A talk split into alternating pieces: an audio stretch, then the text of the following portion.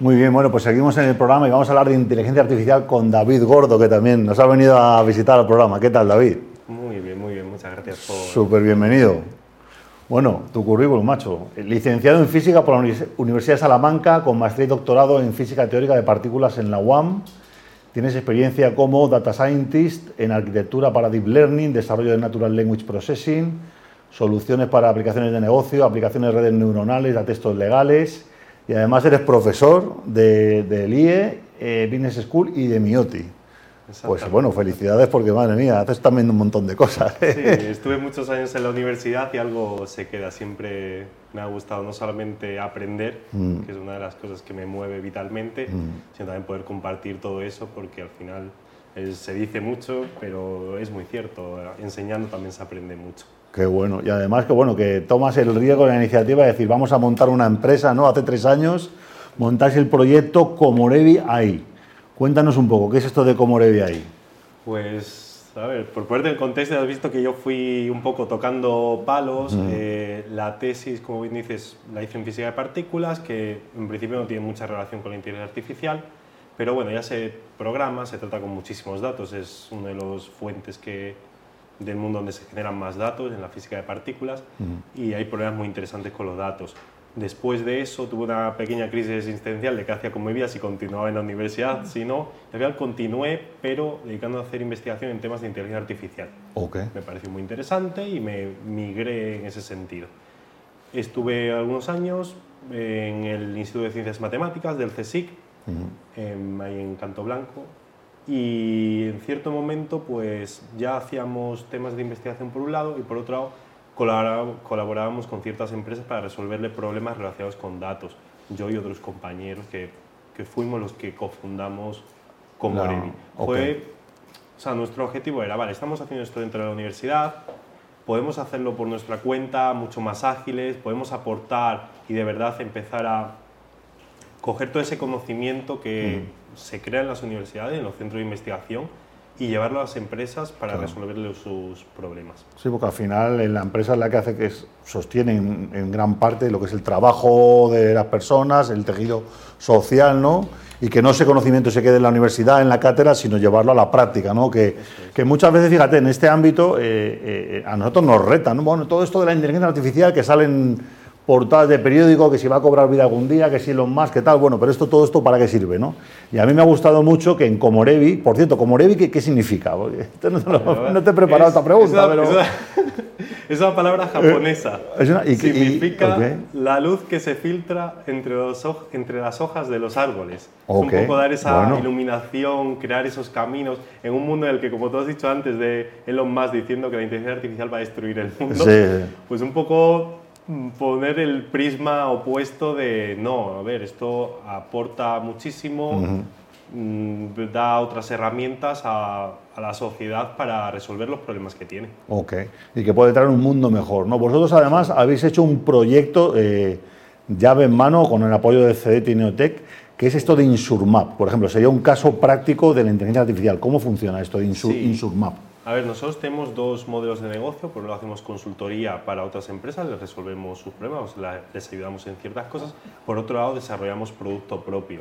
Uno de estos productos es Insurmap, este que tuvimos eh, parcialmente tuvimos una ayuda a Cetinotec que nos impulsó bastante a lanzarnos al reto. Mm. Y lo que consiste es en agilizar los procesos de detección de daños en vehículos. Estamos hablando de agilizar eh, procesos de devolución de un coche para un alquiler o para un renting, para seguros, para agilizar también que tú puedas dar un parte de forma muy sencilla. Estamos hablando de, daños exteriores. La peritación, digamos. No estamos hablando de daños muy intensos en los que ya hay daños interiores del coche o estructurales, sino daños exteriores de que a ti te han rayado un coche y, y por eso te tienes que estar haciendo cinco llamadas, viendo a dónde te mandan al taller, aprobándolo, vale, vale. agilizar todo ese tipo de procesos, además de darle transparencia al cliente. ¿Y cómo funciona? ¿El propio usuario hace, hace, con el usuario el móvil o cómo? Depende del caso de uso, pero es súper sencillo. Con una tablet con un mismo móvil, tú te, tienes una guía en la que te ayuda a gestionar, a tomar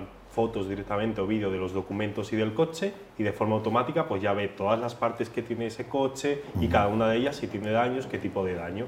Entonces ya todo eso, en vez de tener que estar una persona mirando punto por punto, diciendo, pues esto está dañado, este tiene un rayón, este tiene una bolladura, todo eso se hace automático. Al final es agilizar el proceso. Vale, vale. Qué bueno. ¿Y, esto se lo podéis vender a, diferentes aseguradoras, por ejemplo, para acelerar sus procesos de peritación? sí, o... para con nuevas altas, nuevas contrataciones. Por un lado son aseguradoras y, te, y hay otro tipo de clientes, como comentaba antes, eh, empresas de renting y alquiler también eh, estamos colaborando con ellas. Vale. Y luego tenéis otra rama que me comentabas que era el tema de la consultoría, o sea, que las empresas vienen como, digamos, a pedir ayuda o, os plantean retos, ¿cómo, cómo, es esa interacción? ¿Cómo, cómo funciona? A mí me gustaría saber cómo, se vende la inteligencia artificial a las empresas de España. Una empresa así típico, mediana, pequeña, no sé, 200, 300 empleados, 5 o 10 millones de euros de facturación, ¿qué, qué, reto puede traer o qué, o qué problema puede plantear o cómo puede ayudarle un equipo como el vuestro eh, eh, a, de pronto, oye, mira, la inteligencia artificial la puedes aplicar aquí? ¿O es más que ellos te vienen con el reto? ¿Cómo, cómo es esa, esa, dinámica? Esa... Hay de todo. Eh, como, como habían comentado anteriormente, Miguel, los, hay perfiles muy especializados que son difíciles de conseguir. Hay empresas que se pueden permitir tener cierto equipo de data internamente, otras que no. Nosotros nos han venido todo tipo de empresas, desde empresas que ya tienen internamente un equipo, un equipo de data, pero que no le dan las manos para hacer todo lo que quieren hacer, o que directamente hay algún problema muy nicho, muy específico, para lo que nosotros hemos dado ese apoyo. Pero al final, el cómo se vende, pues como cualquier proceso de ventas es complicado, y, pero es encontrar eh, formas de de verdad aportar valor o solucionar problemas que están teniendo. Estamos nosotros hemos trabajado en proyectos de completamente distintos, en sectores completamente distintos. También sectores. Eh, optimización de procesos, por ejemplo, de rutas, de entregas, para asociar pedidos a camiones, etcétera, para gastar el menor, la menor cantidad de combustible posible. Llevamos trabajando con otra empresa, Satlink, muy importante, para eh, digitalización de de los procesos de pesca de atún para flotas pesqueras. Ellos tienen una, una tecnología impresionante que ellos boyas con IoT, con radar, mm. que lo que las flotas despliegan por el mar para saber en qué puntos puede haber pesca o no pesca. De cara que cuando tú sales que vas a estar un mes en el mar, pues intentar reducir eso, reducir el combustible que usas porque vas un poco a tiro hecho. Nosotros ahí pues lo que hemos aportado es toda la parte de datos para que con esas señales, toda la información que tienes de, de climatología, de oceanografía, pues que poder predecir la cantidad de pesca de atún que tienes debajo de cada una de las boyas. Vale. Son muchas de las cosas, mm. automatizar procesos, gestión de documentos, gestión de imágenes. Al mm. final, eh, los datos, que al final es un poco lo que ha cambiado el paradigma, hay muchos datos y se pueden accionar. Estamos hablando de puedes crear, eh, ayudar a las compañías haciendo productos que aporten nueva información que antes no se tenía, es decir, que te gestione toda esa información, te la resuma. Estamos, eso se usa muchísimo, el típico dashboard, ¿no? Pero puedes extraer información de forma automática de todo eso. Puedes construir, eh, optimizar procesos ya internos, es decir, desde automatizarlos, semi-automatizarlos o hacerlos más eficientes. O puedes también mejorar la experiencia del usuario, de los usuarios que puede tener Amazon, cualquiera de estas empresas o Netflix, que es lo que te aportan a ti, que tiene un buen recomendador, que tú entras y te está diciendo, vale, esto seguramente te gusta, ha mejorado la experiencia del cliente. ¿Y cómo lo ha hecho? A través de inteligencia artificial, a través de los datos que está consumiendo. Ok, interesantísimo. Oye, además estáis vosotros localizados aquí en Madrid, en la nave, ¿no? que es la incubadora del Ayuntamiento de Madrid. Cuéntanos un poco, ¿qué tal la experiencia allí? Pues eh, ¿Qué tal el ecosistema? Porque bueno, si, una cosa, si de una cosa podemos presumir los que estamos en la tecnología es que eh, somos un sector que compartimos mucho, ¿no? Existe el movimiento open source, eh, digamos tú, es natural en la industria que contactes con compañeros en foros, eh, en desarrollo de programación, tal, y compartir un poco, pedir ayuda a gente que incluso no tiene una relación laboral o comercial contigo, ¿no? ¿Cómo, está, cómo está esto de la nave? Nosotros, y no solo yo, sino toda la compañía, para la nave solo tenemos que buenas palabras. La verdad es que nos acogieron súper bien eh, y nos por un lado te aportan un espacio que al final, sobre todo cuando estás creando una compañía nueva o estás en los comienzos y estás creciendo, pues coges una oficina, si de repente sois el doble, tienes que cambiar la oficina es, es, un jaleo. Aquí te da esa flexibilidad. Pero por otro lado, te mentorizan y lo que dices tú, de no estás solo, hay muchos otros emprendedores. Eh, en, el ecosistema y justo en la nave hay mucha otra gente con proyectos muy interesantes, con lo que no es que solamente compartas las penas y las alegrías, que también se hace mucho, sino que puedes encontrar puntos de colaboración. Nosotros hemos colaborado, por ejemplo, con GOP, que es una de las eh, startups que hay también aceleradas, y, y, ya luego los pasillos pues también comentas sobre las cosas que están surgiendo, sobre los problemas que tienen unos y otros, que muchas veces se parecen, aunque trabajes en industrias distintas. O sea que depende el estadio de tu empresa, pero si eres una startup que no, no estás tan consolidado, pues este tipo de, iniciativas creo que están genial, que aportan un montón. Bueno, y cuéntame también, porque siempre hablamos de la parte de talento, ¿no? que hace falta mucho talento en España y segurísimo que gente que conozca la inteligencia artificial. ¿Qué consejos le dirías a la gente joven, que además tú, tú, eres prueba de ello, ¿no? Has estado estudiando la carrera de físicas, te has quedado, bueno, has tenido el doctorado en la universidad, tal.